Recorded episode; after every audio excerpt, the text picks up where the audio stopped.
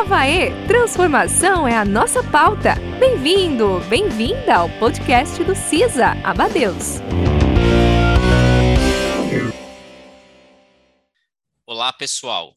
Estamos de volta com mais um episódio do nosso Inovaê, o podcast do CISA, Centro de Inovação Social Abadeus, localizado em Criciúma, Santa Catarina, e transformação é a nossa pauta. Eu sou o professor Maicon Canever, gestor do CISA, e hoje vou estar com vocês na intermediação do episódio Startup. Quem disse que é moleza?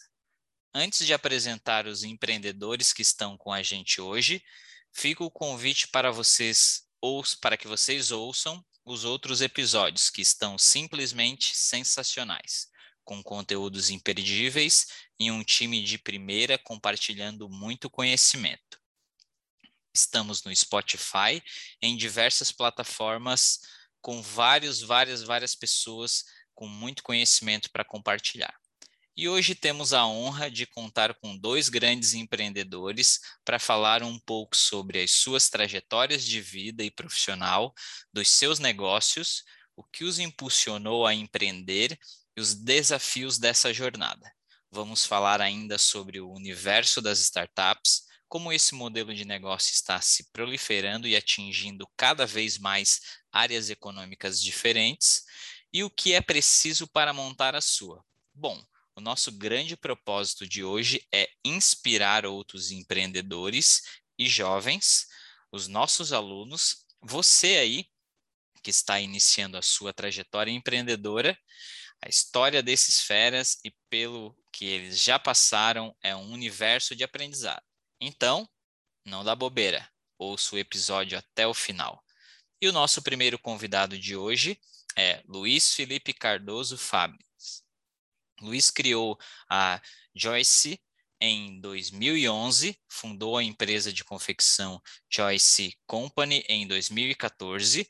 No final de 2017, foi um dos fundadores da startup Wizard, seu evento inteligente. Em 2018, vendeu as marcas Joyce e em outubro de 2020 fundou a Nagato Sushi Delivery japonês e abriu a filial em dezembro do mesmo ano em junho de 2021, fez a venda total da sua participação na Nagato Sushi, é atual sócio do aplicativo Tô Pedindo e atual presidente da CDL Jovem Criciúma. Para completar o nosso time de hoje, convidamos Gélio Júnior, que há nove anos atua à frente da Simples Dental, da qual é fundador e onde hoje é CFO. Formação em Ciências da Computação, passou por algumas empresas da área de tecnologia, foi diretor da AGE, Associação de Jovens Empresários, e é um dos precursores do movimento de inovação no sul catarinense. Estamos muito felizes em recebê-los. Luiz Felipe, seja bem-vindo ao Inovaê. Dá um oi para a galera aí de casa. Muito obrigado, Maicon. Agradeço o convite. Também estendo o agradecimento à Lúcia. E é um prazer aqui conversar com vocês. Ainda mais junto com meu parceiro aí, o Gélio. Perfeito. Muito obrigado, Luiz Felipe. Gélio, dá um alô para o pessoal aí. Oi, pessoal. Boa noite. Como é que vocês estão? Tudo bem? Espero que o papo hoje seja bem produtivo, que seja bem legal todos nós aqui possamos trocar experiências e saímos cada vez mais inteligentes e com novas, talvez com pontos de vista diferentes aí, principalmente sobre negócios. É isso aí, show de bola. O grande lance de hoje é a gente trocar esse, esse bate-bola, essas figurinhas e engrandecer cada vez mais o nosso portfólio de conhecimento. Tem muita gente escutando a gente, os empreendedores, né, os nossos alunos, os jovens que é, vão conseguir sugar um pouco desse conhecimento que vocês têm aí do mercado. Bem, para começar o nosso papo aí, sem mais delongas, vamos nessa, tem muito papo pela frente e para esquentar as turbinas eu vou direto para a pergunta. Luiz Felipe, conta um pouco para a gente como que o empreendedorismo, como esse interesse por criar e administrar negócios surgiu na tua vida. Comecei a empreender desde cedo. Eu acredito que tem dois viés, né? ou a pessoa nasce empreendedora, está no sangue dela, ou ela consegue se capacitar e se tornar um empreendedor. Eu fui um pouquinho mais pelo primeiro viés, eu venho de uma família que já tiveram empresa, já participaram de empresas, empreenderam dentro da empresa dos outros, sendo gerente, diretor comercial. Então, com 13 anos de idade, comecei a vender docinhos e pizza com meu primo, em Balneário Rincão. E aos 16 anos, eu estava com mais dois amigos, Luiz Fernando Guilherme e Luiz Henriquezinho, eu tive uma ideia de montar um negócio. Tipo, veio um insight na minha cabeça, uma ideia de fato, e eu perguntei para eles: se eu criasse uma marca de roupa, vocês comprariam? Daí os dois responderam exatamente a mesma situação. Se for boa e barata, a gente compra. Daí eu fiquei com aquilo na cabeça e tal. Eu estava indo para o terceirão do Colégio Marista, isso foi na virada de 2010 para 2011. E em março de 2011, realmente eu tirei a ideia do papel, porque até a gente comenta bastante, o Gélio, a gente conversava, ideia não vale nada, ideia tem que ser tirada do papel e tem que ser executada. Inclusive, lá nos Estados Unidos, o pessoal usa o termo é, muito, muito utilizado, que é o compre tua ideia por um dólar. Porque se tu não colocar essa ideia para rodar, de fato testar ela, tu não vai saber se vai dar certo. Então, é igual tentar ler um cardápio e matar a fome, né? Tu não consegue, tu tem que botar na prática. Então, em março de 2011, comecei a empreender, fiz umas camisetas, depois regatas, calças, bermudas, e a marca assim foi crescendo. E depois me interessei por outros negócios, e depois com certeza a gente vai conversar um pouquinho mais. Mas a jornada empre empreendedora, meu, praticamente meu day one, que a gente fala, né?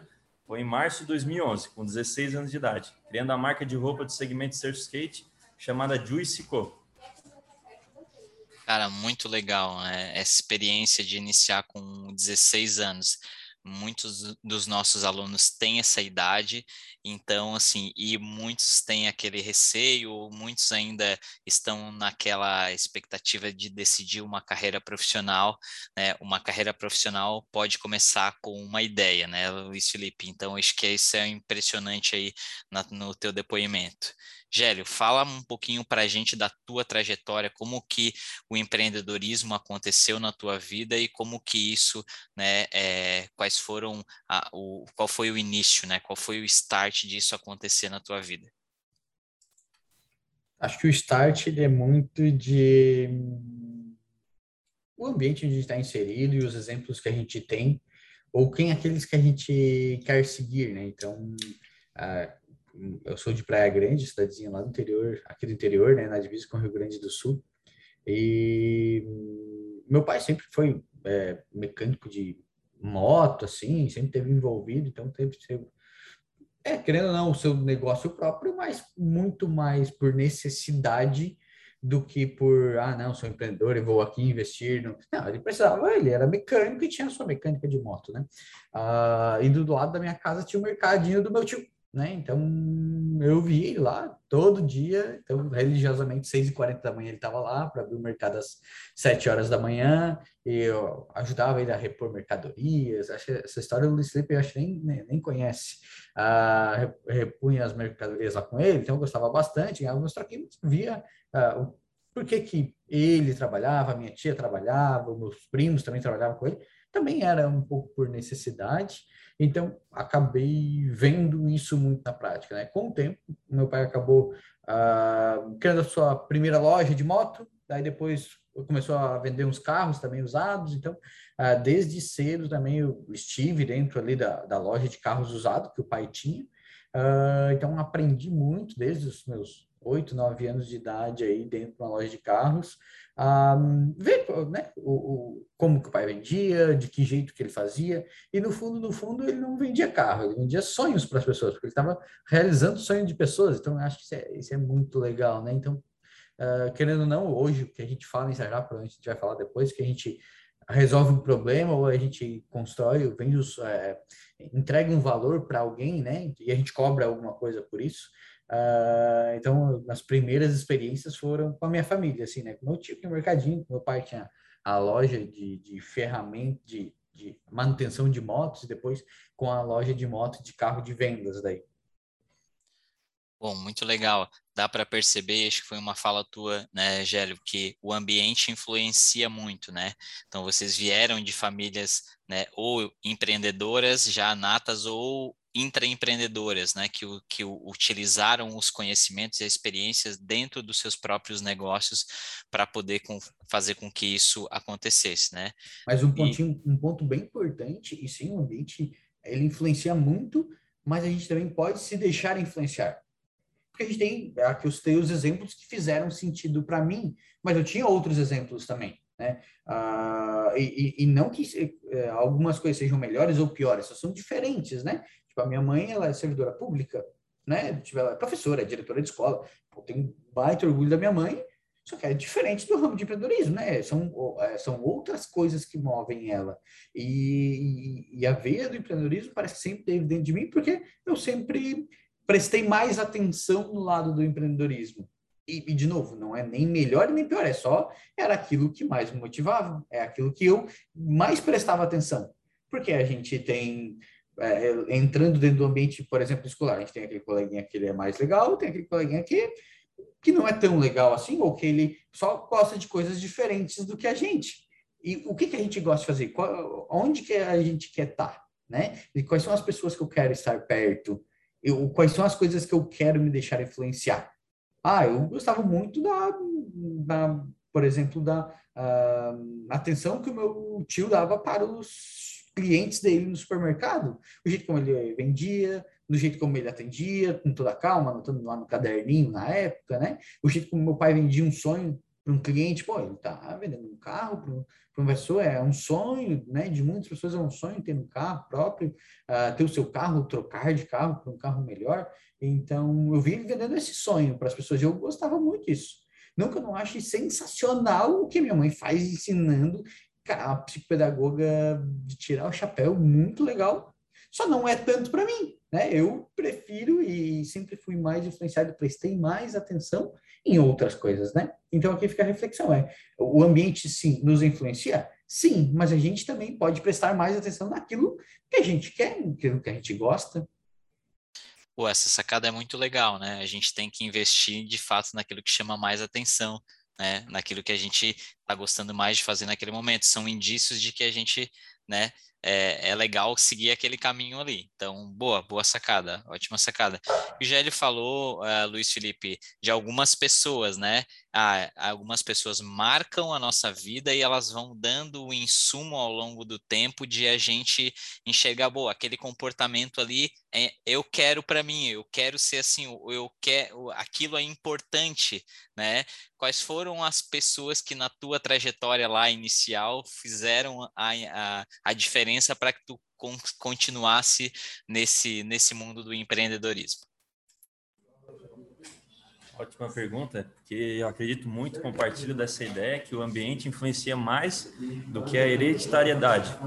Porque se está no ambiente, ele está te influenciando, tu está pegando comportamentos, pegando pensamentos, tudo isso que está na tua volta.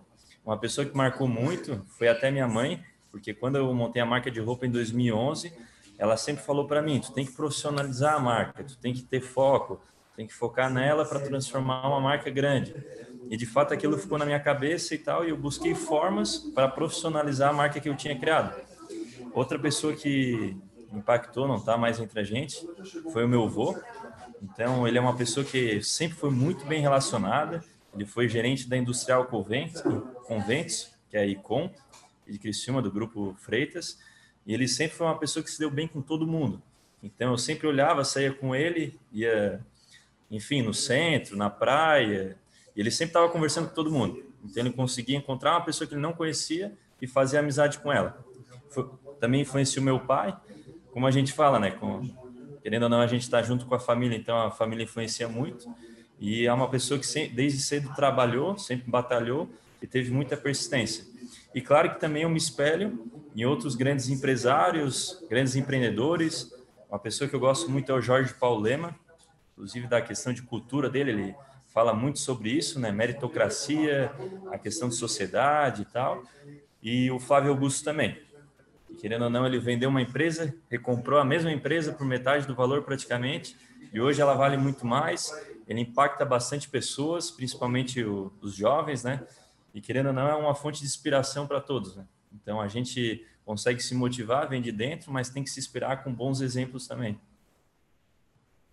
Show de bola. Acho que esse é um dos grandes papéis nossos aqui do, do Centro de Inovação Social da Abadeus, é, e com o podcast, principalmente, é trazer as referências, né? A gente precisa colocar as nossas referências na vitrine e vocês são as nossas referências aí. É, legal na trajetória, na história do, do Luiz Felipe, é, essa questão de tentar novos desafios, né? E, e áreas diferentes, né? Quando eu citei ali é, as, as tuas traje, a tua trajetória e os teus empreendimentos, né, Luiz Felipe, dá para perceber que existem segmentos diferentes diferentes, começou com a área texto e aí depois foi galgando outras coisas, áreas de alimentos, e a gente percebe né, que essa questão de tentar novos desafios em áreas diferentes é muito do nosso tempo, né? Então, no pensamento de vocês, é, que essa é uma característica de fato do novo empreendedor, a gente precisa estar disposto a planejar, replanejar é, de tempos em tempos e tentar outras áreas econômicas, né? Ou neste caso, como tu citou ali, né? É, eu tenho um negócio, eu vendi aquele negócio e, e eu tento para outros negócios e eventualmente lá no futuro eu retorno para esse meu negócio para mim poder progredir. Como que vocês enxergam essa realidade que a gente vê cada vez mais acontecendo? Gério, pode começar, por gentileza? É, é um desafio é, bem grande, né? Daí entrando, principalmente dentro do empreendedorismo, ah, acho que não, acho que na, na vida da, das pessoas como um todo, tem que estar tá fazendo aquilo que está hum, fazendo sentido para ti, né? Eu acho que a, a nossa geração, diferente da geração dos nossos pais, dos nossos avós, que na geração dos nossos avós, nossos pais, talvez eles faz, tenham uma profissão durante a vida toda, façam uma coisa só durante a vida toda. De novo, não que isso seja certo ou errado, melhor ou pior, é só é diferente, né? A nossa geração provavelmente vai fazer coisas diferentes, né? Uh, eu, por exemplo, estou no Simples Dental há nove anos, né? Eu comecei lá em 2012, uh, já passei por algumas outras empresas nesse meio do caminho, né? Estou pedindo, inclusive, eh, junto com o Luiz Felipe, é, já tive um, um, um, período ali, ali com eles. Uh, a gente é curioso, a gente gosta de ver coisas diferentes e com certeza a, a, a nossa geração vai viver mais do que uma coisa só. Você não vai ter um emprego e vai trabalhar nele durante a vida toda, né? Eu estou na Cidental há nove anos, provavelmente vou ficar mais uns cinco, dez anos, mas vou querer fazer outras coisas também, seja nesse meio tempo, ou seja depois também. Uh, e tem, tem, um livro que ele é muito legal, que é Ele é a Única Coisa, que ele fala muito do foco.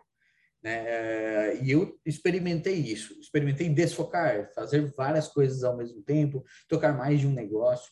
E hoje eu sinto que eu fiz a escolha muito correta quando eu decidi focar em alguma coisa.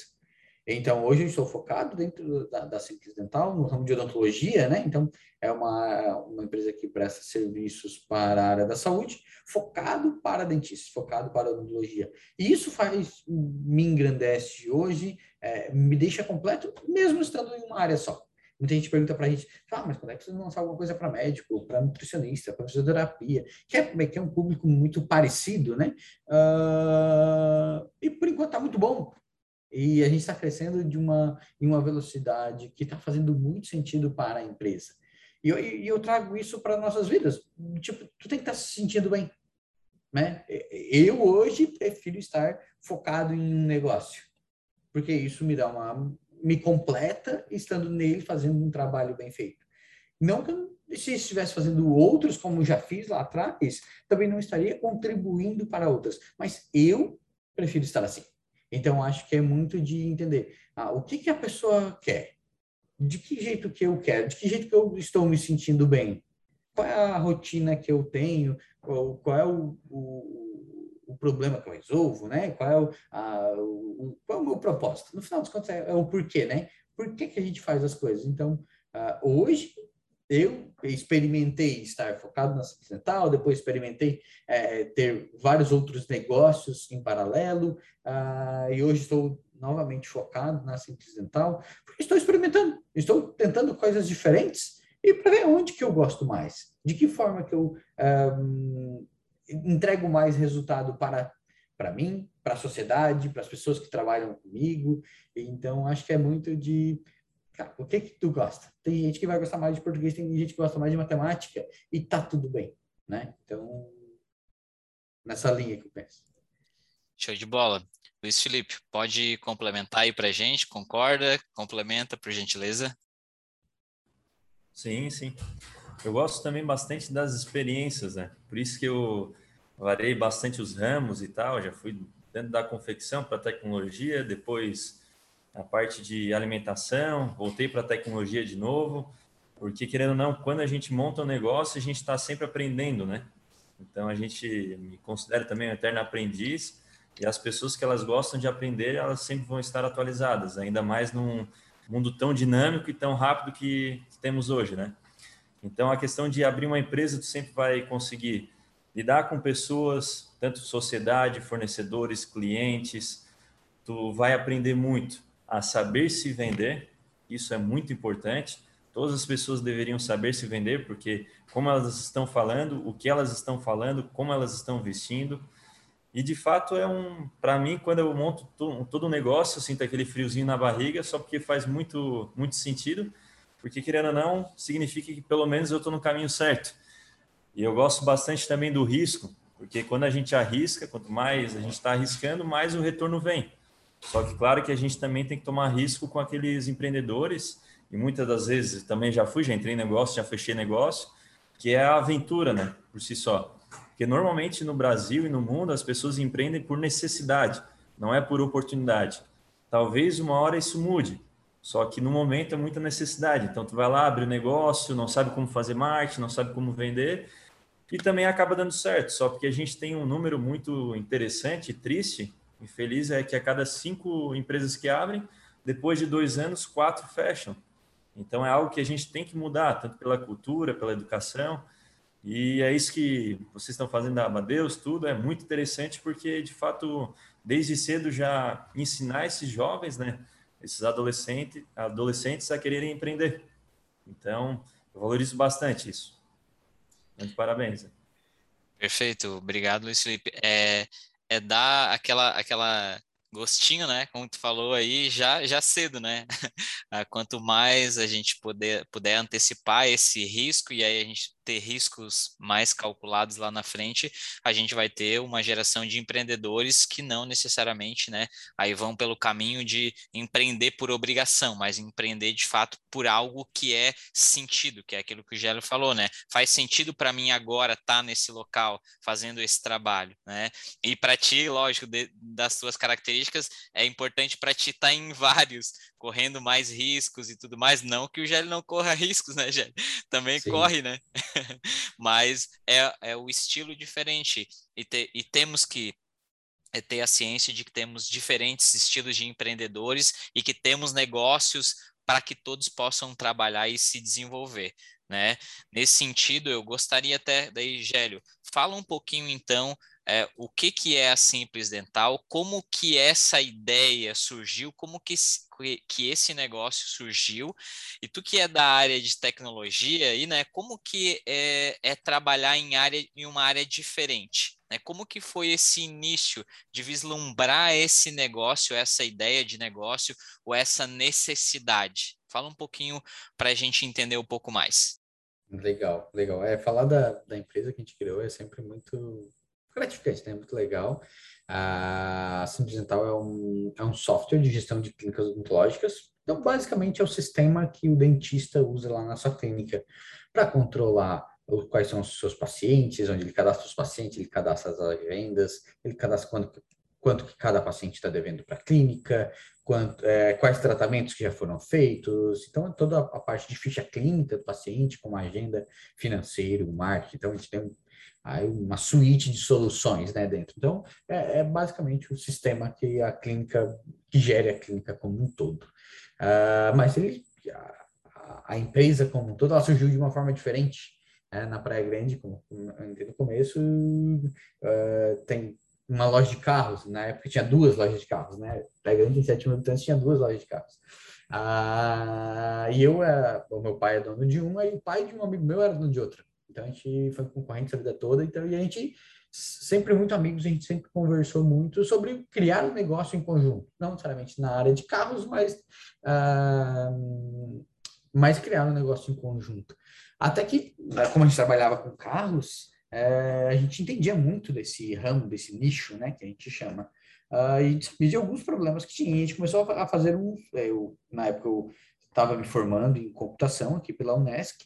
Uh, foi onde vamos fazer um sistema para controlar as placas, os vencimentos uh, da, da, documentação dos carros, porque era uma necessidade que a gente via que era, uma, era, uma, era um desafio, era um problema que os despachantes de, de documentos de carro tinham na época. Uh, a gente tocou ela por seis meses ali, a gente viu que os despachantes não tinham tanto dinheiro assim em cima da mesa, a gente descobriu que tinha um, um concorrente muito forte no estado, na época a gente fez uma pesquisa de mercado, né, aqui, sul de Santa Catarina, norte do Rio Grande do Sul, e aqui não tinham sistemas, ninguém usava, mas para fora tinha um concorrente que era muito grande, o pessoal de Blumenau, e acabou invalidando o nosso, nosso projeto, né? Só não teve cliente suficiente para pagar a conta no final do mês, né? Uh, foi antes, na época, o meu, esse meu amigo ele cursava odontologia. E a gente viu que os sistemas que tinham na Nutri tinham sistemas muito grandes, muito completos, mas muito complexos, muito difíceis de serem utilizados. E a gente acabou identificando a oportunidade. Bom, a gente tem um sistema que ele é bem simples, que ele é bem intuitivo, que ele é bom mesmo de ser utilizado, só que é para uma área que não tem nada a ver, né? Que é despachantes lá de, de documentos de carros. Foi, ó, vamos fazer um, um, sistema específico para odontologia, né?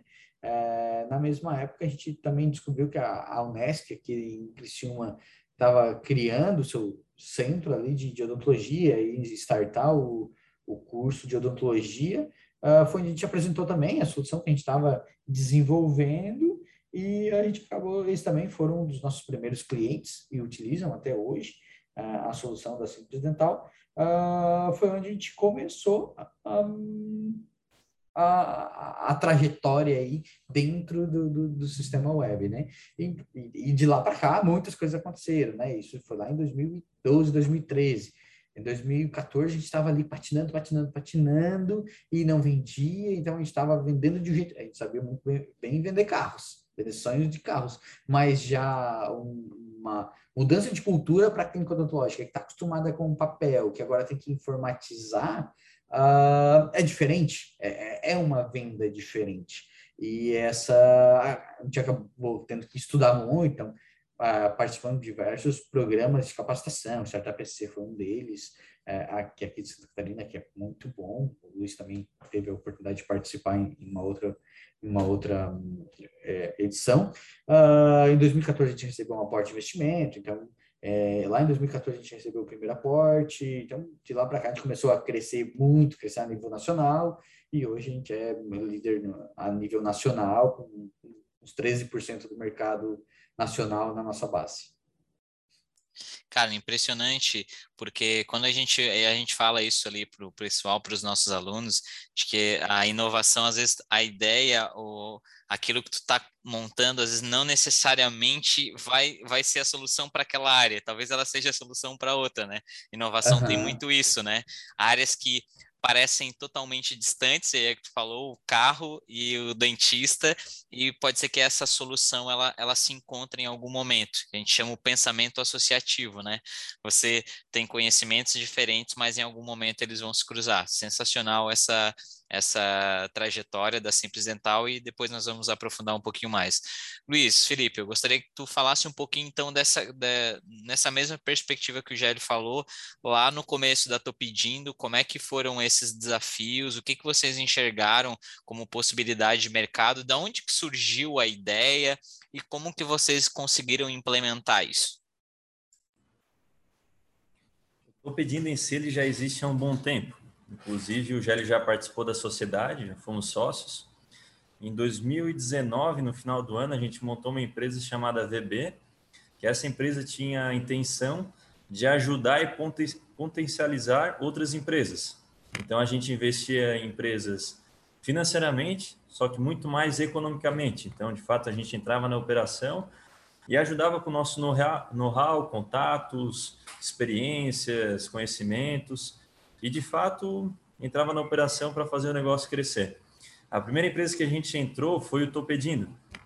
Então, o Topedindo foi o nosso nosso start, né, digamos, e foi a empresa que acabamos ficando. Depois a gente acabou diluindo a sociedade do Topedindo e ficamos em três sócios, na qual eu e o João Renato acabamos comprando a parte do último sócio, que foi o idealizador do negócio, há um bom tempo atrás. E o Topedindo em si, ele é um aplicativo de um marketplace, onde tu encontra várias lojas para fazer o pedido e receber em casa. Então a gente está no mercado totalmente concorrido, só que ao mesmo tempo a gente enxerga algumas lacunas que dá para preencher, porque querendo ou não é um aplicativo voltado para a região e de fato tem pessoas que que valorizam bastante o comércio local, a questão de ser daqui, movimentar a economia daqui. E agora com essa nova fase do Topedino, inclusive a gente começou o lançamento hoje, então a gente está lançando o novo aplicativo do Topedino e junto com esse novo aplicativo que é o Marketplace, a gente lançou mais quatro soluções, que é o site aplicativo próprio do restaurante, e é a nossa, o nosso segmento inicial, que logo logo a gente vai para outros segmentos também. Então, por exemplo, restaurantemartinello.com.br. Ele utiliza a nossa plataforma Estou Pedindo para receber os pedidos e ele divulga o próprio site dele. Então, ele tem um site e aplicativo ao mesmo tempo. A gente lançou marketing fidelidade para, de fato, aumentar o faturamento e reter as pessoas que compram nesses restaurantes, porque hoje é sete vezes menos custoso tu manter um cliente do que tu conquistar um novo. Então, quando a gente trata de alimentação, que todos os dias a gente se alimenta, a gente bebe, então é um, é um mercado que é totalmente dinâmico e muito recorrente. Então, quanto mais a gente conseguir fidelizar esse cliente, melhor. Lançamos também o cardápio na mesa, ou seja, as pessoas podem chegar no restaurante, no bar, ler um QR Code, fazer o pedido pelo próprio celular, e também tem a questão da pontuação. E, o, e a integração com o iFood que a gente está trazendo aí, porque tem muitos clientes que são do iFood, e a gente quer migrar esses clientes agora para o novo Tô Pedindo. Então a gente investiu bastante em tecnologia e está fazendo essa virada agora para investir bastante em marketing comercial. E o desafio é grande, porque a gente está no mercado aí brigando com, com grandes, né? Só porque se a gente não tem um, uma meta grande, sonhar grande, sonhar pequeno dá o mesmo trabalho. Então, como estou pedindo, a gente sempre tenta sonhar grande e, de fato, para ver o que, que a gente pode realizar com esse sonho que a gente tem. Porque todas as pessoas têm que ter metas, né? Quando a gente tem uma meta, tem um caminho a seguir e, de fato, se tu coloca no papel e segue essa meta, provavelmente tu vai conseguir cumprir essa meta.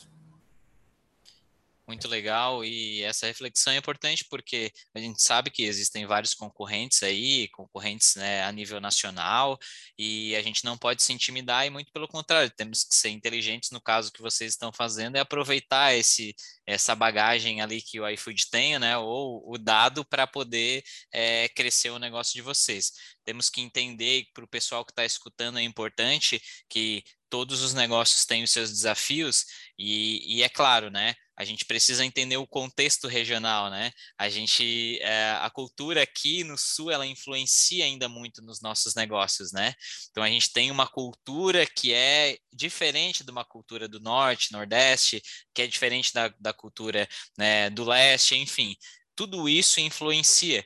Então, nem todo mundo quer tá, quer pedir num grande marketplace, quer pedir às vezes naquele negócio que vai fomentar a economia local, e a gente está vivendo essa onda também, né? Então, é, como explorar né, bem a tecnologia, mas que a gente continue em alguma forma também mantendo os nossos, nossos laços é, culturais é, é fundamental. Muita gente ainda dá muito valor para isso, tá? Então, é, a gente tem aqui um, um, os números da, de startups no Brasil. Vamos, vamos começar, falamos um pouco do empreendedorismo de forma geral, agora vamos, vamos começar a funilar um pouco.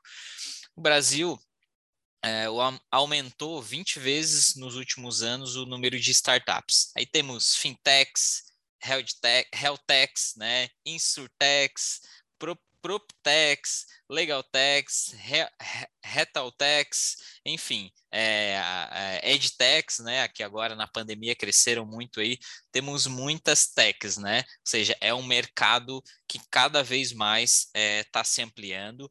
Então, para a gente esclarecer aí para a galera, né, é, e aí vamos fazer um bate-bola aqui rapidão por exemplo, né? O que, que uma, a característica de um negócio tradicional com a característica do negócio de uma startup, né? Primeiro a gente falar isso para para que a galera entenda, pô, a gente já tem uma experiência, vocês têm experiência de negócios mais tradicionais e agora trabalhando com negócios com alta tecnologia, com possibilidade de replicar o seu modelo de negócio para o Brasil inteiro em, em pouco tempo, né? Então, como que é essa realidade? Como que vocês enxergam isso? Essa, primeiro, essa expansão acelerada? Se vocês, no ponto de vista de vocês, isso vai ser de fato algo perene, né, que vai continuar acontecendo e as startups cada vez mais vão estar em todos os segmentos econômicos e, e como que a gente percebe a diferença disso de um modelo tradicional e de um modelo é, de negócio startup. Gélio, consegue iniciar esse, esse bate-bola aí para gente, por gentileza? Vamos lá, vamos lá. Esse é um assunto que ele é, ele é bem profundo, na realidade, né? Eu, eu, eu, eu tenho um exemplo que, que a gente, eu, eu gosto de usar. Ah, quando eu, lá em 2012, 2013, quando eu quis montar a Simples Dental e pá, cara, eu queria montar uma empresa eu nem sabia o que era startup. Esse termo não existia, pelo menos não, não no meu mundo, não lá na Praia Grande, esse termo não existia. Então, ele fui aprender lá em 2014. Já existia, né? Só que eu não conhecia. Então, era ignorante nesse, né? Falta de conhecimento uh, de, desse termo. E falou um monte de termos, né? Health é, fintechs. Né? Cara, são empresas de tecnologia financeira, são empresas de tecnologia para a área da saúde, então, são empresas que já existem, né? É, acho que o, o, startup é muito mais uh, o, o, lapso temporal dela, né? O período que ela está passando, onde ela ainda vive um ambiente de extrema incerteza, né? Que ainda a gente não tem um modelo de negócio que faça tão sentido uh, e que ela seja escalável, né? Que a gente consiga replicar esse modelo de negócio uh, com uma força é, uma força não, mas uma velocidade maior do que um negócio tradicional. Pô, gente, pô, Marco, pô, Lucílio, o que, que é isso? Que que, fala minha língua, por favor, né? Uh, acho que eu vou dar um exemplo e esse é um exemplo que ele é bem didático e não é 100%, existem suas nuances, né? Mas é o exemplo da padaria, né? Acho que a padaria é o exemplo mais claro. Uh, não, que uma, não, não possamos ter startups de padarias, mas num contexto geral, para te fazer uma padaria, tu precisa comprar um forno, tu precisa comprar uma, uma farinha de trigo, uma manteiga, para tu conseguir fazer a rosca. E se tu quiser vender uma rosca por dia, tu vai ter X, vai ter uma quantidade de ingrediente e o teu forno consegue fazer X roscas por dia. Digamos que o nosso forno consiga fazer 10 roscas por dia. Se tu quiser vender 100 roscas por dia, tu vai ter que ter 10 fornos né? Dentro do, das nuances ali, né? Então tem algumas variáveis, mas basicamente isso. Quanto mais tu quiser vender ou aumentar o teu negócio, mais tu tem que escalar, mais tu tem que ter uma infraestrutura que suporte isso. Uh, é, quando a gente fala de startups, a gente, uh, a gente cria modelos de negócio, a gente consegue ser replicável, uh, a gente vender para mais gente sem necessariamente a nossa estrutura ter que crescer na mesma velocidade ou na mesma robustez que a quantidade de clientes. Um exemplo que eu gosto bastante de criar é que quando a gente tinha 3 mil clientes, uh, a gente tinha oito pessoas para fazer o atendimento da empresa. Uh, né? Entendeu? Esses 3 mil clientes, a gente tinha oito pessoas né? na operação ali, respondendo chat, e-mail, telefone, uh, WhatsApp, na, né? Para fazer a operação, tirar as dúvidas dos clientes. Aí eu vou te fazer uma pergunta, mas quantas pessoas tu acha que a gente tem hoje com 50 mil clientes que a gente tem hoje?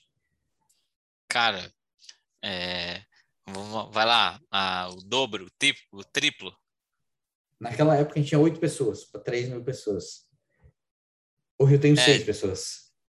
Meu Deus, cara. Tem seis pessoas para 50 mil clientes. Então, é, é, é uma discrepância muito grande. Por quê? Porque a gente aprimorou o processo. Não, mas como tu diminuiu? Não é assim, tu tem menos forno agora para fazer mais doce.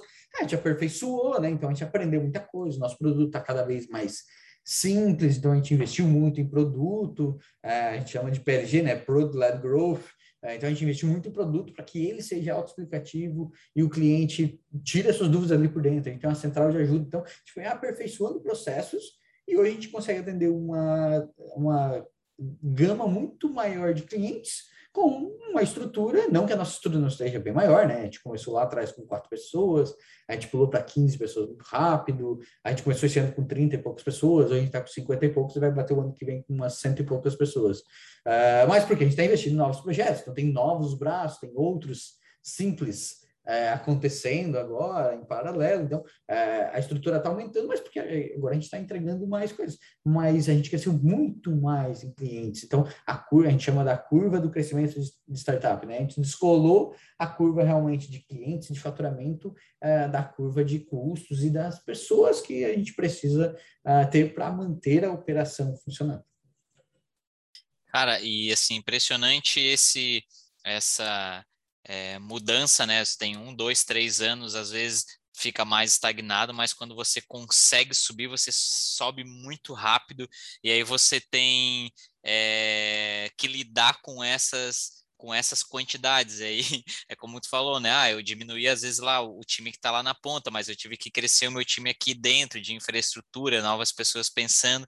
Como que é administrar isso esse salto de de quantidade de pessoas dentro da equipe para poder controlar todos os processos e fazer com que todo mundo continue é, seguindo o mesmo propósito da, da Simples, por exemplo. É, aí vem uma, uma parte de cultura, né, que ela é muito importante, né, então uh, isso é, é, é, bem difícil, inclusive, de explicar, porque muito, uma das coisas que a gente faz no processo seletivo é, a pessoa tem que ser gente boa para te contratar, como é que tu classifica essa pessoa, é gente boa. Então, é, é, é, é muito, tem muito feeling, né? O sentimento, entender uh, o quanto que a pessoa tem propósito no final das contas, né? Uh, então, é difícil um pouco de explicar. A gente vive realmente a, a empresa, o negócio, o. Não, não vive o problema, mas a gente gosta de ajudar realmente o nosso cliente. Então, esse é um propósito que a gente tenta levar como empresa e tenta levar para as pessoas que estão aqui no dia a dia. Né? Hoje, é, é, é, e daí tem os desafios, né, de como tu crescer uma equipe. A gente passou uh, por bastante tempo com 25 pessoas, né? entre ali, entre 24 e 28 pessoas, e foi muito difícil para a gente crescer essa quantidade de pessoas. Uh, hoje a gente pode dizer que a gente está aprendendo em como fazer. Então, o nosso time está aumentando e está aumentando de uma maneira sustentável. E isso é, é difícil, é, cada dia é um aprendizado diferente, né? Então, pessoas, principalmente, é, é, é, é, um desafio, mas é totalmente gratificante ter pessoas muito boas trabalhando do teu lado, pessoas que querem evoluir, que querem crescer, que querem fazer coisas uh, não necessariamente diferentes, mas que querem ver alguma querem ver o negócio acontecer, querem ter o seu trabalho reconhecido e o seu trabalho sendo bem feito e que as pessoas que estão ao, seu lado, os seus pares, também estejam com esse sentimento e acaba virando uma bola de neve. E a bola de neve ela pode ser tanto para o lado bom quanto para o lado ruim, né? Então a gente tem que tentar criar uma bola de neve que ela seja saudável, que ela cada vez mais cresça de uma maneira é, pode-se dizer que sozinha, né, automática, mas para o lado bom, né, que cada vez mais a gente tem uma cultura que faz sentido, que hoje, por exemplo, é, hoje, faz muito tempo já que não necessariamente todos os processos seletivos precisam passar por mim. E que massa, o pessoal consegue contratar pessoas que entram na empresa e às vezes eu só vou saber o nome depois de uma semana que a pessoa está aqui, porque daí a gente tem uma reunião que a gente reúne todo mundo, que mantém a cultura. Porque daí todo mundo me conhece, conhece o Ramon, conhece as pessoas da diretoria, conhece todo mundo que está na empresa. Legal, respondeu muita, muita coisa na prática ali da pergunta do tradicional, né? Às vezes a gente vai para os processos seletivos todo infraestruturizado, assim, né? Com, a, horário para entrevista, ah, você tem que falar isso, você tem que se comportar assim, e muitas vezes é, é o sentimento, né? É, é, enxergar que de fato aquela pessoa também está com a vontade de entregar, continuar entregando aquilo que a Simples Dental faz ou que qualquer outro negócio faz. Então, vocês têm esse feeling de, de perceber isso nas pessoas, né? E isso é uma grande característica de uma startup, né? De, de, de engajar as pessoas para comprar a ideia de vocês e para defender a ideia de vocês também. Isso é, isso é muito legal. Luiz Felipe, fala, fala a tua perspectiva perspectiva em relação a isso, né? Como que tu enxerga o modelo tradicional em relação ao modelo de negócio de startup, né? É, complementa essa fala do, do Gélio e, e, fala um pouquinho do teu sentimento aí, como como tô pedindo e outras é, negócios que tu já participou também que tiveram esses mesmos desafios, crescer rápido, aumentar time rápido e tudo mais. Sim. Eu venho da, da indústria, né? E quando eu comecei a marca de roupa em 2011, depois abri a empresa em 2014. Daí, de fato, é um segmento mais engessado, é um segmento que demanda de mais pessoas, mais processos e, querendo ou não, de terceiros também.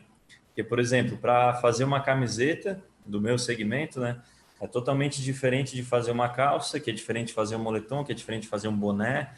Então, quando a gente vai pensar num produto, numa camiseta, a gente tem que envolver um designer, tem que envolver a pessoa para de fato fazer a costura, que é, são as facções, confecções, tem que envolver também a pessoa que vai fazer o corte, o estilista, modelista. Então, são vários processos. Quando a gente fala em startup, também tem vários processos definidos, só porque depende muito mais do calor humano, das pessoas.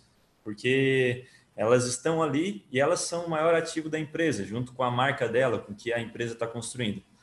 Então, de fato, quando tu está tá falando uma indústria do comércio, de um serviço em si, que é, um, que é algo tradicional, e agora falando uma empresa de tecnologia que pode ter um funcionário, depois de cinco meses ter 100 funcionários, depois de um ano ter mil funcionários, é algo totalmente diferente. Porque o bom da tecnologia é que tu pode estar em Criciúma ou em qualquer cidade do mundo, até do interior, e atingir globalmente. Então, tu está aqui em Criciúma, tu pode vender um, o teu serviço para uma, uma empresa ou para uma pessoa lá do Nordeste ou da Argentina, enfim, se tu traduzir para o espanhol. Então, de fato, é algo que te possibilita. E o Gelli pontuou isso muito bem, porque tu tem uma empresa que ela pode ser escalável, tem que ser, na verdade, escalável, o faturamento dela aumenta, a receita está aumentando, mas o custo está se mantendo praticamente igual. E o exemplo que ele deu é perfeito do Simples Dental tinham 3 mil clientes, agora tem mais de 15 vezes o que tinha antes e tem duas pessoas a menos. Então, até o Gélio depois pode falar um pouquinho da mágica que eles fizeram, porque de fato é o que realmente acontece na startup. Agora, se tu for pensar numa empresa normal, tu tem 3, 3 mil clientes, tu vai ter 50 mil clientes, tu vai ter que ter praticamente 15 vezes a tua equipe atual. Só que quando a gente fala de startup, isso é totalmente diferente. Então, por isso que tecnologia, esse desenvolvimento está muito em alta, porque todas as empresas que são comuns, elas já estão vendo maneiras de se adaptar. E elas vão se adaptar com a tecnologia, porque ela está muito rápida. Então, é um segmento que está muito, muito em ascensão e só vai continuar crescendo. E, de fato, essa questão assim de tu pegar uma startup, uma ideia, né? Que tudo nasce de uma ideia. Falei que ideia não vale nada se ela ficar só na ideia. Mas, inicialmente, tu tem que ter uma ideia. E toda ideia boa, tu tem que, de fato, tentar para ver se vai validar. Agora, tu vai montar uma empresa. Vou dar o um exemplo do, do sushi que eu montei com mais, com mais sócios. Uma empresa que é tradicional. Então, eu tive que montar equipamento, comprar equipamento, contratar pessoas e tal. Agora, em startup, não. Porque lá tu começa com investimento inicial alto, tu começa com estoque de produtos.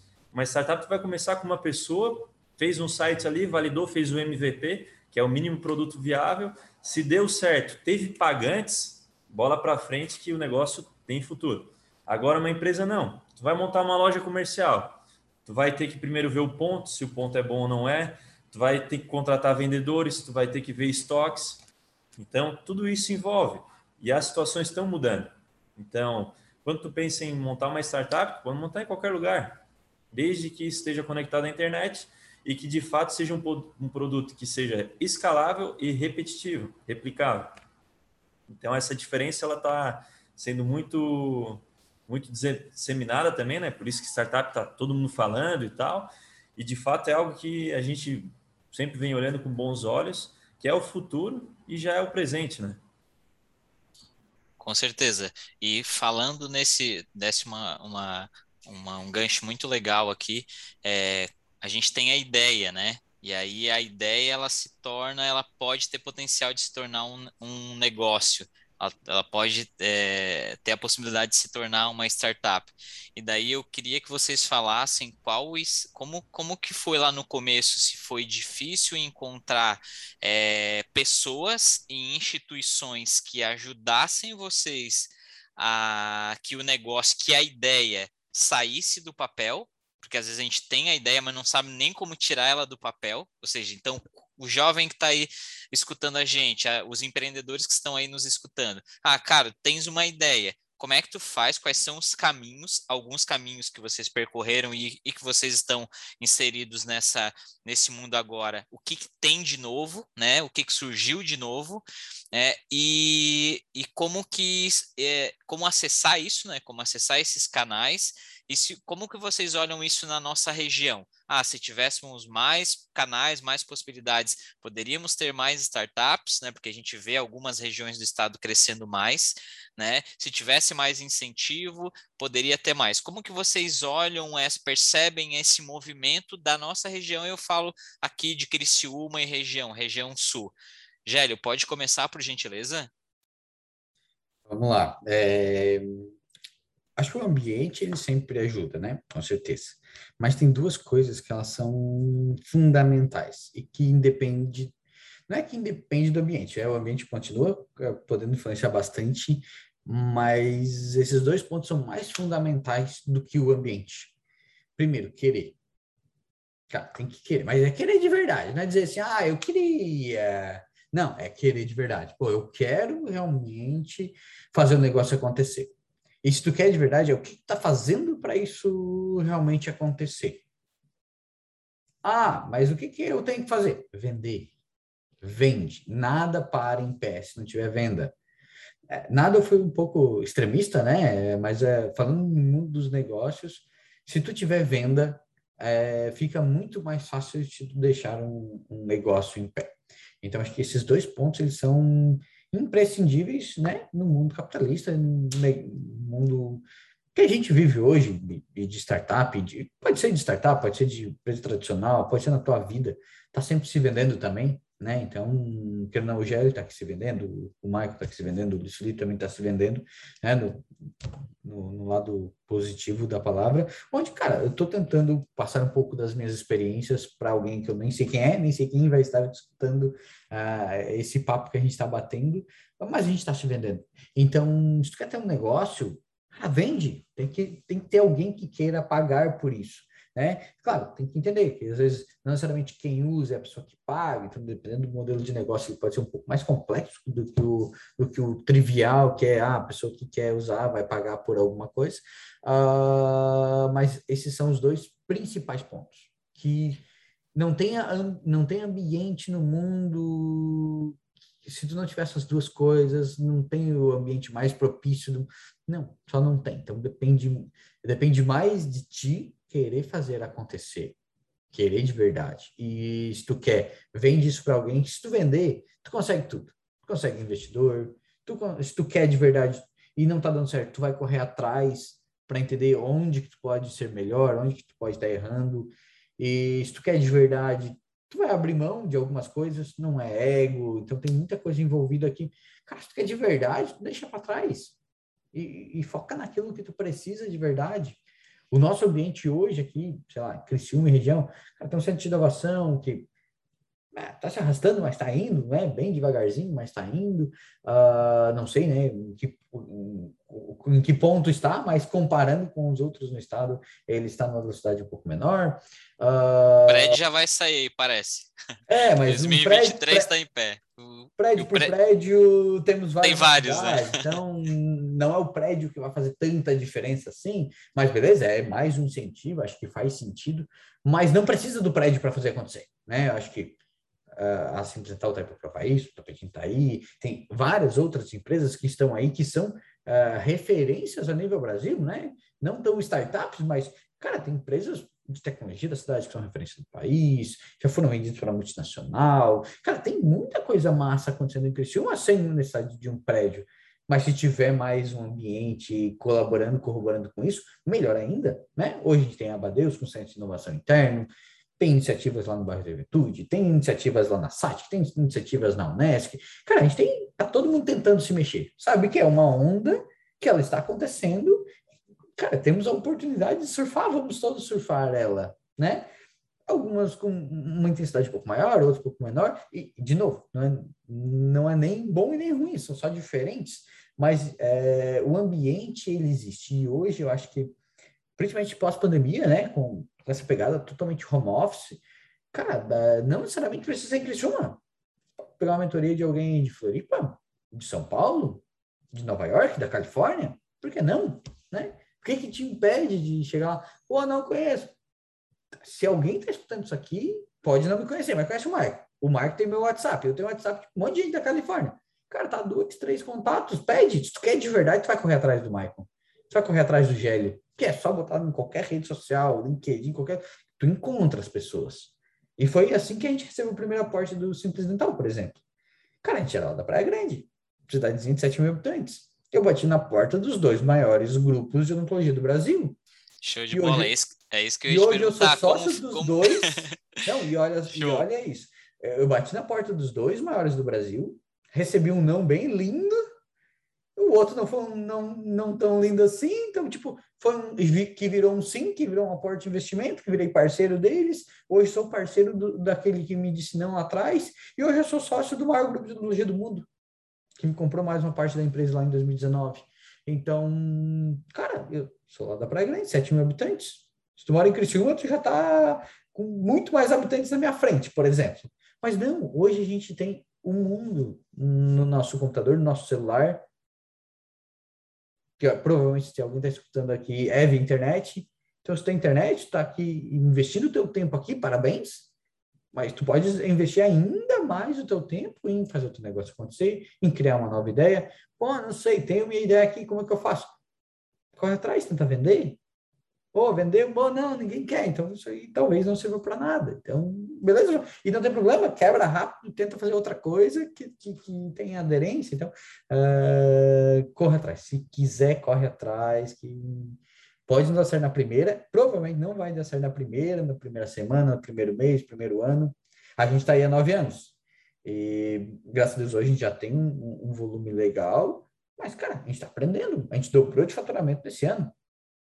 Então, cara, ainda tem muita oportunidade, a gente quer crescer ainda mais. Né? E eu falo de faturamento e porque ele é importante. Só com o faturamento que eu consigo pagar os 50 e poucos funcionários que a gente tem hoje. E que a gente consegue dar uma rodada de aumento bem legal que a gente vai pagar dia primeiro agora, que a gente rodou uma rodada de aumento. Por quê? Porque, cara, a empresa está indo bem, graças a Deus, financeiramente, a gente consegue reconhecer as pessoas que estão aqui dentro. E a gente consegue girar ainda mais economia. E a gente consegue fazer a bola de neve girar, mas girar do lado bom. Show de bola. Tem muitos alunos aí, estudantes que vão estar nos ouvindo e que vão e que vão com certeza procurar Simples Dental aí, hein? com certeza. É, Luiz Felipe, fala um pouquinho para a gente, então, como que foi vocês lá no começo e desses negócios que tu teve, né? Alguns mais tradicionais, outros mais tecnológicos, né? Com essa cara de startup. É, como que foi encontrar os primeiros investimentos? Como que foi fazer essa venda, né? Que o Gélio falou que é o fundamental, né? Se eu tenho uma ideia e, e eu tenho o cliente já, eu eu já estou vendendo, eu consigo convencer as pessoas de que é, é legal investir no meu negócio. Como que foi essa experiência de vocês lá no começo ou, e nas etapas também, né? Porque a gente vai passando pelas etapas. Então, já ele falou, ó, comecei lá, o primeiro aporte foi em 2014, agora teve um segundo aporte, enfim. Como que é, como que foi essa trajetória para vocês e como está sendo ainda, né? Porque legal saber que está sendo lançado hoje aí um, um alguns novos produtos, serviços aí da plataforma e estamos muito felizes de participar disso aí também. Show, também fico feliz, Michael. É, falando um pouquinho assim das outras experiências que eu tive, eu fundei uma empresa com mais três pessoas em 2017, no final do ano, chamada Wise, de seu evento inteligente. Essa empresa a gente ficou um ano, de fato, investindo nela, bootstrapping, que é um termo muito utilizado nos Estados Unidos, que é tu calçar com as próprias botas. Então, são aqueles empreendedores que investem na ideia e tiram o dinheiro do bolso, de fato, para fazer acontecer. Depois de um ano, a gente recebeu um investimento de quatro investidores aqui da região. E quando a gente recebeu o investimento, de fato, a empresa mudou, porque tinha, tinha caixa, né? tinha aporte, e começamos a contratar mais pessoas e tal, equipe de desenvolvimento. Só que um negócio que eu acho essencial, e até o Gelli já me viu bastante falando nisso, é a questão do, da harmonia entre os sócios. Porque se tu não tiver harmonia entre os sócios, teu negócio acabou. Eu gosto muito do Napoleão Hill, que é uma pessoa que, em 1925, lançou um livro chamado Quem Pensa Enriquece, onde ele fala os princípios do sucesso. E todos esses princípios do sucesso, nenhum deles ele fala de dinheiro. Ele fala, é tudo sobre mentalidade. Então, ele fala sobre a fé, sobre o mastermind, que é um princípio que eu aplico muito, que é quando tu une duas ou mais pessoas com um único propósito em perfeita harmonia, e de fato tem que ter harmonia, senão a sociedade não vai para frente. Não só uma sociedade empresarial, profissional, como também uma sociedade familiar, que é o, que é o casamento. Então, assim, se tu tá em harmonia, o negócio vai dar certo. Porque quando duas ou mais pessoas pensam no objetivo, ele vai acontecer e as pessoas vão estar, de fato, focadas nesse objetivo e com a mesma sintonia para fazer ele, ele chegar. Então, assim, nessa empresa, depois a gente não, não acabou tendo mais harmonia e, infelizmente, fechamos o negócio. Só porque foi uma faculdade para todos, tanto como os, os quatro empreendedores, como também os quatro investidores, porque a gente estava nesse mundo de investimento e foi a primeira investida que, que eles tiveram que a gente teve também. Então, de fato, a gente cresceu muito juntos só que quando a gente tem essa questão de alinhamento, de propósito, se até o Gélio pode falar muito disso, a questão de alinhar o sonho das pessoas com o sonho da empresa. E se tu conseguir alinhar, tu vai ter um time vencedor, um campeão, contratar gente boa mesmo, gente da mais alta qualidade, porque são elas que fazem tu crescer. Uma frase que eu gostei muito de escutar do meu sócio atual, João Renato, é que tu tem que ser o menos esperto da mesa. Porque se tu é o menos esperto da mesa, tu tá com gigantes. E até uma frase que eu não lembro qual filósofo falou, mas eu cheguei até eu cheguei onde cheguei porque eu me apoiei em ombros de gigantes. Então, de fato, tem que ter pessoas boas ao teu lado, tanto no círculo familiar, amigos, profissionais. E, e voltando à questão assim de investimento, de startup, de crescimento, então essa empresa, de fato, foi a primeira empresa startup que eu acabei fundando com mais pessoas. E eu sempre tive essa vontade de, ah, eu acho sensacional assim, Mark Zuckerberg com Facebook gigantesco, o pessoal do Google e todas as empresas que envolvem tecnologia e startup. Por isso que um dos motivos a gente ter fundado essa empresa VB para investir em outras empresas. E no final das contas ficamos só em dois sócios, né? E quando a gente ficou em dois sócios, decidimos refazer tudo zero, porque o Topedindo tinha nome, o pessoal conhecia o Topedindo, tinha base de clientes, só porque faltava a ferramenta. Então a gente sempre quis investir em ferramenta e de fato assim, não, agora a gente vai ter que investir em ferramenta mesmo, porque o negócio tem que dar certo. Não tem plano B, ou é dar certo ou dar certo. Então, isso a gente gosta bastante, a questão do all-in. É tu botar tudo a perder, porque quando tu coloca tudo a perder, tu tem que fazer dar certo. Então tu tem que dar um jeito. E é essa fase que a gente está vivenciando agora, de contratações. A gente está com cinco cargos em aberto, então, são praticamente mais sete vagas que a gente quer, fora a questão de venda, de comercial, que a nossa cultura, até eu falo isso, é, é muito, muito claro assim, a gente vem de uma indústria, de um comércio, então, de uma linha tradicional, querendo ou não, eu vim, o João Renato também, e a gente quer aplicar os conceitos de startups no Topedindo, porque, querendo ou não, ele é uma empresa que envolve tecnologia, utiliza como meio. Então, a gente unindo esses dois universos, acreditamos nós, que o negócio tem que dar certo. Então, porque às vezes tu fica muito voltado para, por exemplo, fazer marketing, mas tu também pode estar no comercial, tá fazendo, administrando. O negócio que eu prezo bastante também é a retaguarda, que é o administrativo, a gestão. Tu pode ter a melhor ideia, a melhor equipe, mas se não cuidar do teu fluxo de caixa, claro que pode ter investimentos e tal, mas se não tiver investimento, tu vai quebrar. Então, de fato, tem que cuidar muito bem do teu dinheiro. Por isso que o pessoal fala bastante também que caixa é rei, né? Cash skin. Porque tu tem o melhor de tudo, mas se não cuidar da retaguarda, que são os goleiros, tu vai, vai tomar prejuízo e vai se complicar bastante. Bom, é muito legal que tu falou, né, Luiz Felipe? É, as tentativas, né, as, elas uh, e a experiência, elas somam muito para a carreira profissional, né? Nem tudo vai dar certo na primeira vez, o Gélio também falou, né? Nem tudo vai ser um mar de rosas, né? Negócio não é mar de rosas, muito pelo contrário, né? Muito trabalho, muita luta e dedicação. É, mas uh, o que vai acontecendo ao longo do caminho é fundamental para que a gente aprenda, né, com os acertos, claro, né, melhor que seja assim, mas com os erros também. Então, uh, o, o pessoal que está escutando a gente aí é, pode ter certeza que esses dois grandes profissionais que estão aqui têm essa experiência, é, são jovens, né, como os nossos alunos também, e mas já passaram por muitas coisas. Então, muita coisa que a gente tem de, de conhecimento é, é no dia a dia, é, é aprender no dia a dia, é no relacionamento que a gente tem com, com as escolas, com os professores, isso tem que fazer parte do nosso know-how, né? A gente tem que aproveitar esses momentos. Né? A gente está ali numa batalha bem, bem grande para que no ano que vem a gente consiga montar ali dentro uma mini empresa. Então, ou seja, aquilo que tu falou, a gente vai começar, eles vão ter que administrar, isso casou certinho com o que tu falou. Eles vão ter que administrar o estoque, eles vão ter que administrar o caixa, eles vão ter que administrar é, gestão de pessoas, eles vão ter que administrar fornecedores, ou seja, eles vão viver essa experiência. A empresa vai ser deles, nós vamos organizar, mas quem vai tocar a empresa vai ser eles, né? Os alunos. Então eles vão sentir isso na pele, né? Como que é se responsabilizar lá no final do mês se não tiver dinheiro no caixa para poder pagar os funcionários. A gente vai trabalhar isso de forma lúdica ali, claro, né? Mas eles vão ter essas responsabilidades também. Então é importante isso que tu falou, olhar cada aspecto. A gente está falando de startups, ah, é, então é só tecnologia?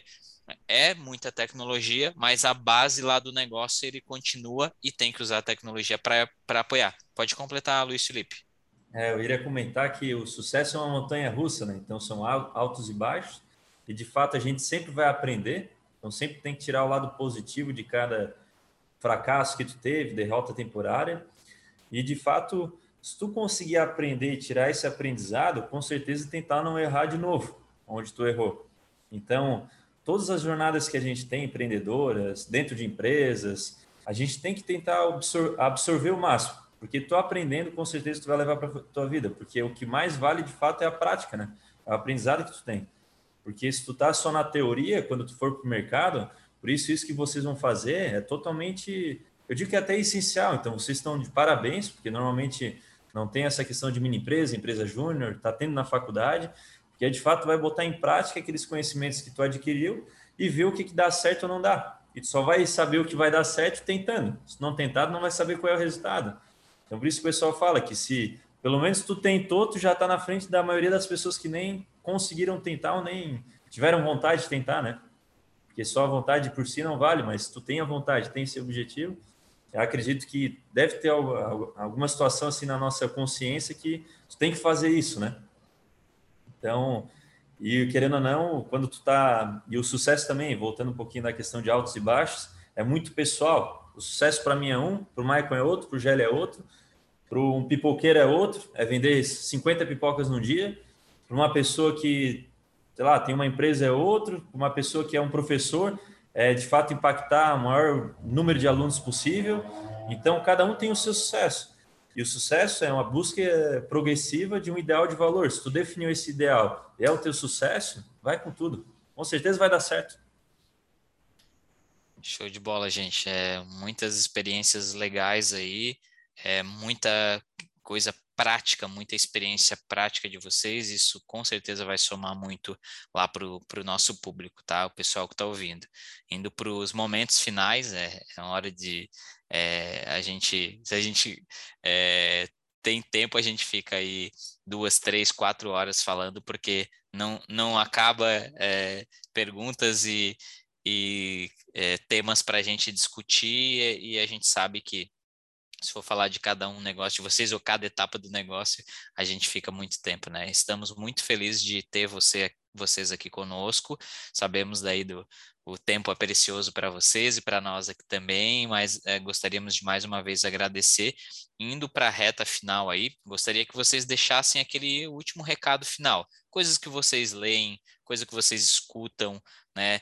É, coisas que vocês podem indicar para o pessoal né, que, que, está nos ouvindo, para eles ah, aumentarem a bagagem, para que eles é, fiquem atentos às coisas novas que estão acontecendo, né, é, nos segmentos que vocês atuam, quais são as melhores oportunidades. Então, gostaria que o, que o Gélio começasse a falar um pouquinho disso. Deixa uma mensagem final para a nossa galera aí, Gélio, e dá as tuas dicas aí de, de canais, daquilo que tu está lendo agora, daquilo que tu está estudando, e que eles podem se beneficiar disso também. Massa, acho que primeiro, é, parabéns, é, como o Felipe falou, é extremamente importante que essa educação empreendedora surja o mais cedo possível. Acho que com certeza isso fez muita diferença para mim, deve ter feito bastante diferença para o Felipe também, e vai fazer muita diferença para quem está no, nos escutando. Uh, tem várias coisas que a gente acaba lendo, consumindo, mas olha, nada melhor do que a prática. Prática. Cara, tem alguma ideia? Ah, tem algum problema que tu vive, ou tu vê? Tenta aplicar na prática como consegue resolver isso de que forma consegue fazer com que alguém pague para que tu resolva esse problema para a pessoa. Acho que essa pode ser a melhor dica que eu, que eu possa dar, assim, do tipo, coloque em prática, coloque em ação. Estudar é importante, é essencial, tem vários conteúdos, cara, Startup SC é um, é um blog de referência para gente, uh, o Flávio Augusto, como o Luiz comentou, é um, é um empreendedor cara, fora de série, também gosta bastante coisa. O Jorge Paulo Lema também é um cara referência pra caramba. Tem conteúdo tem bastante, mas o que mais vai fazer diferença é a prática, né? Tenta fazer alguma coisa. Pô, não tô conseguindo vender. Estuda vendas, estuda spin selling, estuda conteúdos específicos. Pô, é uma venda complexa, estuda spin selling, é uma venda por impulso. Pô, tem gatilhos mentais. Então, Depende daquilo que tá, qual o problema que está enfrentando. Vai estar tá preparado para tudo? Não, nunca. Nunca vai estar. Tá. Se eu fosse dizer, cara, eu sou responsável, por, sei lá, uma empresa que tem 50 funcionários, meu Deus, eu nunca imaginei isso. E beleza, hoje eu sou e, e tá tudo bem. É, os desafios que eu tive até aqui, eu estudei para cada um deles. E beleza, hoje à noite ainda tem alguns desafios que eu tenho aí para a semana. Estou assumindo alguns times novos aqui dentro do Simples e vou estudar para os problemas específicos que eu estou tendo. Então a gente nunca vai estar preparado com todo. Então foca em fazer alguma coisa. Botar, bota na prática uma coisa. Está passando trabalho para aquilo? Estuda aquilo. Né? E seja bom naquilo. Pô, me propus a vender um negócio. Tenta vender, vai lá e fala com o cliente. Pô, gaguejei, tranquei. Vai estudar oratória? Vai vai no psicólogo, talvez procurar uma ajuda para se destravar. Então, existe, existe muito conteúdo. A gente vive numa era de muita informação. E talvez muita informação seja demais. E tudo que é demais faz mal. Então, poxa, mas tá demais faz mal. Talvez sim. É, tudo tem que ser dosado. Se tomar água demais vai te fazer mal. Então, é, coloque em prática. Acho que tu quer fazer alguma coisa, vende, vai lá, bota na prática. E, é, tem uma técnica que ela que eu aprendi em 2013, no Startup Weekend que eu participei, que é a técnica TBC. Tira a bunda da cadeira, vai lá e faz. Então, é, sentado, lendo ou uh, ficando no, numa rede social, talvez não vai te levar para onde tu quer. Então, tem que saber onde é que quer chegar. Né? Então, pratica, pratica. Só faz. Show de bola, Gélio. É isso aí mesmo, cara. É muita coisa, muita dica legal. É mais a principal é essa mesmo, né? A gente tem hoje um universo de informação, mas só a informação estagnada não serve para nada. A gente precisa usar a informação e colocar a informação em prática, colocar as nossas ideias em prática. Luiz Felipe, faz a tua deixa final aí. Para todos que estão nos escutando, né? De fato, como eu falei, botar um objetivo no papel, ler ele todos os dias, a tua consciência, a tua subconsciência, ela vai te deixar muito mais claro o que fazer para conquistar esse objetivo. Até tem um livro muito legal que eu gostei bastante, que é O Jeito Harvard de Ser Feliz. Esse livro fala muito sobre a psicologia, né? Tu tem que ser feliz para depois ter o sucesso, não ao contrário. Que a maioria das pessoas elas pensam que, ah, quando eu conseguir isso, quando eu comprar aquilo, quando eu sei isso, eu vou ser feliz. Mas ele fala muito ao contrário disso. Tem que primeiro ser feliz para se autorrealizar e depois o sucesso vai vir como consequência. E lá nesse livro ele fala de um estudo de três grandes grupos. O primeiro grupo não sabia o que queria, era o famoso, famoso Zeca Pagodinho, né? deixa a vida me levar. O segundo grupo sabia o que queria, mas só pensava naquilo. Então, às vezes, certo dia ou outro dia, e pensava no que eles queriam e imaginava aquilo. E o terceiro grupo sabia o que queria, escreveu no papel o que queria e leu direto o que queria. E de fato eles ficaram durante anos estudando esses três grupos. Eles descobriram que o primeiro grupo, que deixava a vida me levar, né, que não sabia o que queria, para mim tanto faz, ganhava um X. O segundo grupo, que sabia o que queria, só porque só pensava naquilo, ganhava 2x, duas vezes mais que o primeiro. E o terceiro grupo que sabia o que queria e de fato pensava naquilo direto e lia aquilo como objetivo mesmo, não, tem que cumprir, ele ganhava 10x, cinco vezes mais que o segundo grupo e 10 vezes mais que o primeiro. Então, esse é o recado que eu posso deixar aqui. De fato, se vocês têm um objetivo na vida, tanto profissional como pessoal, coloquem no cartão leia ele todos os dias, que vai acontecer. Com certeza vocês farão com que aconteça. E agradeço a oportunidade e fico totalmente à disposição aí para conversar. E como o Michael já falou, né, vai ter uma visita aí na Badeus para a gente conhecer toda a estrutura e, de fato, ver o que, que vocês estão fazendo e que estão mudando a vida de vários jovens. Com certeza, Luiz Felipe. Vai ser uma honra receber vocês aqui tá? É, só marcar agora essa visita para a gente poder aí definir junto, né? Novos projetos, né, Gélio? Estamos é, junto aí para criar coisas novas e, e fazer coisas legais aí para nossa região. Então, já já o nosso é, oitavo episódio está chegando por aqui. Hoje tivemos Gélio e Luiz Felipe. Acompanhe a gente nas redes sociais, no cisa, cisa.abadeus e saiba tudo sobre as nossas novidades. Se você mora em Criciúma e região, venha conhecer o nosso espaço e os nossos projetos. Agende sua visita que vai ser um prazer ter você aqui. Mês 10 é o mês da inovação. Estaremos com, com várias ações. Acompanhe nas nossas redes sociais. O Inova aí vai ficando por aqui. Curtiu? Compartilha com os seus amigos e vem com a gente. Você tem um tema para sugerir? Um, um assunto que você queira que a gente discuta aqui, que a gente traga convidados? Acesse o arroba cisa.abadeus e manda um DM para a gente.